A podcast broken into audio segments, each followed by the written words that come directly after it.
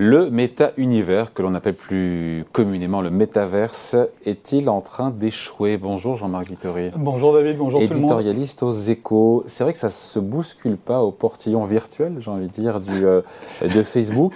Est-ce que ce monde numérique où l'on peut vivre, c'est ça qui est assez dingue, je ne l'ai pas testé, mais on peut se propulser à l'autre bout du monde, on peut voler, on peut tout imaginer, on peut réaliser nos rêves les plus fous, c'est déjà morné en tout cas, c'est mal barré, hein, c'est mal parti.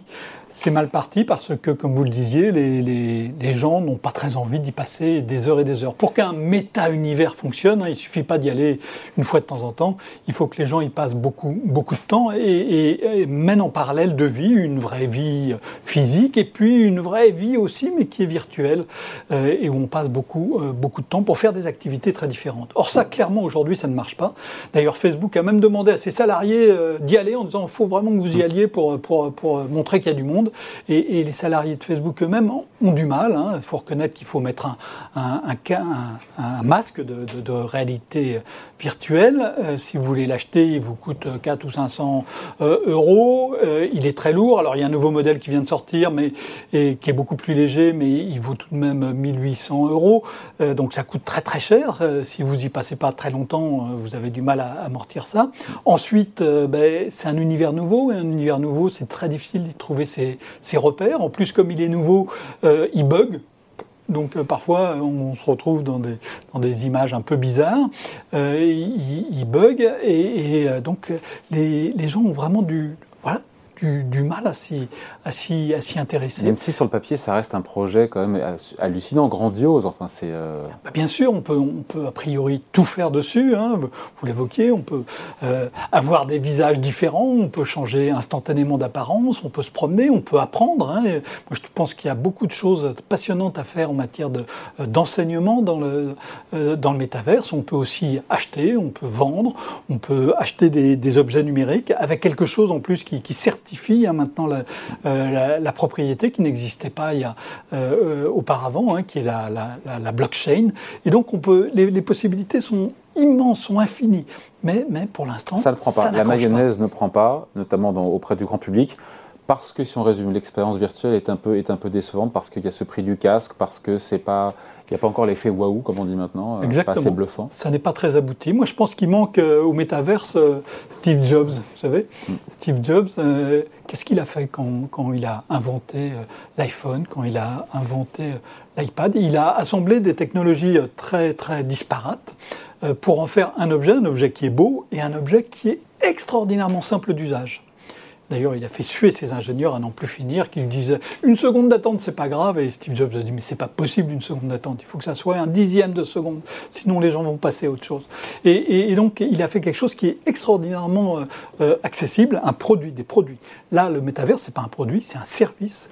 Et, il faudra qu'il y ait un Steve Jobs qui parvienne à ce niveau de simplicité, euh, de facilité d'accès extraordinaire, qui, qui fasse qu'on puisse sur la simple, la simple base de, de, intuitive, euh, se repérer et, s'épanouir dans cet univers. Donc c'est pas seulement une question d'argent, puisque des dizaines, centaines, je ne sais pas, des milliards ont, été déversés par, par, Facebook. Ce qui manque, c'est voilà, c'est une vision et, et une vraie expérience. Pour l'instant, oui. Pour l'instant, oui, euh, mais ça ne veut pas dire que ça ne... Et, donc c'est pour ça que je pense que le projet de, Facebook euh, risque de disparaître. Qui lui coûte cher, par contre. Parce que, qui, lui coûte, je ne sais pas quel est le lien, puisqu'effectivement, la capitalisation a fondu de plus de moitié en un an. Euh, la fondue des trois quarts. Et quand, Vous regardez, quand vous regardez les géants du numérique, hein, c'est Facebook qui a le méta, pardon, euh, qui a le, dont la valeur a le, plus diminué. Et, en, grande partie, pas uniquement, hein, il y a des raisons aussi liées à la publicité, mais en grande partie parce que ce projet-là ne prend pas et que les investisseurs euh, n'y croient plus. Bon, sachant que si on revient, on revient un petit peu en arrière, au début des années 2000, il y avait, et vous le rappelez très bien cette chronique qu'on peut lire aujourd'hui euh, dans les échos, il y avait l'emballement autour de Second Life. On est en 2003, rafraîchissez-nous la mémoire. Eh ben, 2003, 2003 hein, une entreprise lance un, jeu vidéo qui s'appelle Second Life, mais qui n'est pas en fait un jeu, qui est un endroit où on peut se balader, qui est en 3D, euh, où on peut acheter et, vendre. Hein. Il y a même une monnaie numérique qui s'appelle le, le Linden. On peut aussi interagir les uns avec les autres. Bref, euh, sur le papier, quand on regarde, c'était exactement euh, la même chose que euh, ce qu'offre aujourd'hui le métaverse. Sauf que la technologie n'était pas prête. Et, et, donc, ça n'a pas marché, la technologie n'était était, pas prête. On peut se demander effectivement pourquoi ça revient euh, aujourd'hui, qu'il y a eu des progrès technologiques absolument incroyables. Hein. La loi de Moore a continué de, s'appliquer, hein. c'est-à-dire qu'on a des puces de plus en plus puissantes euh, à, prix, à prix égal. Et donc ça, ça permet de traiter l'information de manière infiniment plus sophistiquée. Quand vous comparez les images de Second Life et, celles du métaverse, on a une précision, une fluidité qui n'a absolument rien à voir. Euh, vous avez en plus donc le fameux casque dont euh, dont, je parlais, le fameux casque, il vous permet d'être complètement immergé euh, dans, dans, l'univers. Et c'est vrai que quand vous vous promenez, si vous faites l'expérience de vous, euh, je crois que c'est encore possible de se promener dans, dans, le, dans la pyramide de Khéops, dans cet univers virtuel, ou sur le chantier de Notre-Dame. C'est tout à fait impressionnant comme, comme qualité. Donc il y, a eu du, il y a eu du progrès technique qui a permis de, de, relancer le, le, projet. Il y a aussi eu la chaîne de blocs, la blockchain dont, dont, je parlais tout à l'heure. Et donc c'est pour ça que le projet est revenu 20 euh, ans plus tard alors qu'il s'était planté. Mais cette fois-ci encore, ça ne va pas marcher non plus.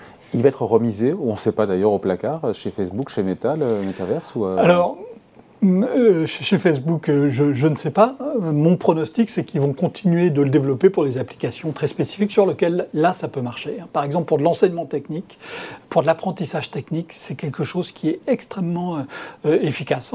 je pense que pour des promenades virtuelles, c'est aussi un outil très puissant. Donc, je pense qu'ils vont l'affecter, mais ça va devenir quelque chose de niche et pas du tout quelque chose de méta. Donc, ça va être, on va avoir une contradiction dans le nom même du, projet de Facebook. Un oxymoron, comme voilà. les américains. Et puis après, on se dit que malgré tout, et c'est votre, votre point de vue aussi, euh, d'autres métaverses verront le jour, on ne sait pas quand, on ne sait pas où, parce que l'homme est toujours à la recherche euh, de nouveaux espaces, que ce soit dans l'espace ou que ce soit dans les mondes virtuels ben, Moi, je pense que c'est inscrit dans les couches les plus, archaïques de notre, cerveau. Hein. Nos ancêtres, ils étaient chasseurs-cueilleurs, et le chasseur-cueilleur, pour se vivre, il fallait qu'il change d'espace, parce que quand il avait cueilli, eh ben, il n'y avait plus rien à cueillir, il fallait qu'il aille ailleurs. Quand il avait attraper tous les animaux qu'il pouvait attraper euh, dans, dans, une région, ben, il allait dans une autre région. Et donc je pense que dans les couches archaïques de notre cerveau, hein, on a un esté de construire, de, de, conquérir de nouveaux espaces. Et quand vous regardez l'histoire, ben, on a eu ça euh, absolument constamment. D'ailleurs, ça, s'est interconnecté ensuite à partir du, Moyen Âge avec la finance. Euh, les premières entreprises par action, hein, elles ont été créées. Pourquoi faire? Pour conquérir de nouveaux espaces, hein, pour coloniser l'Asie. En, euh, l'occurrence, c'était euh, aux Pays-Bas euh, au XVIIe siècle. Au XVIIIe siècle, la spéculation s'emballe, rue Quincampoix à Paris, pas très très loin d'ici. Et, l'objet de l'emballement, c'est quoi? Ben, c'est l'Amérique qui fait rêver. Hein, c'est la compagnie du Mississippi, la Louisiane du Mississippi. Donc on rêve là-dessus. Euh, au 19e siècle, euh, on veut conquérir de nouveaux espaces, mais différemment. Et c'est l'ascenseur, curieusement, la toute fin du 19e siècle, qui permettra de construire des villes totalement différentes et de construire donc, de, conquérir non pas euh, des, territoires de manière horizontale, mais, de manière verticale. Hein.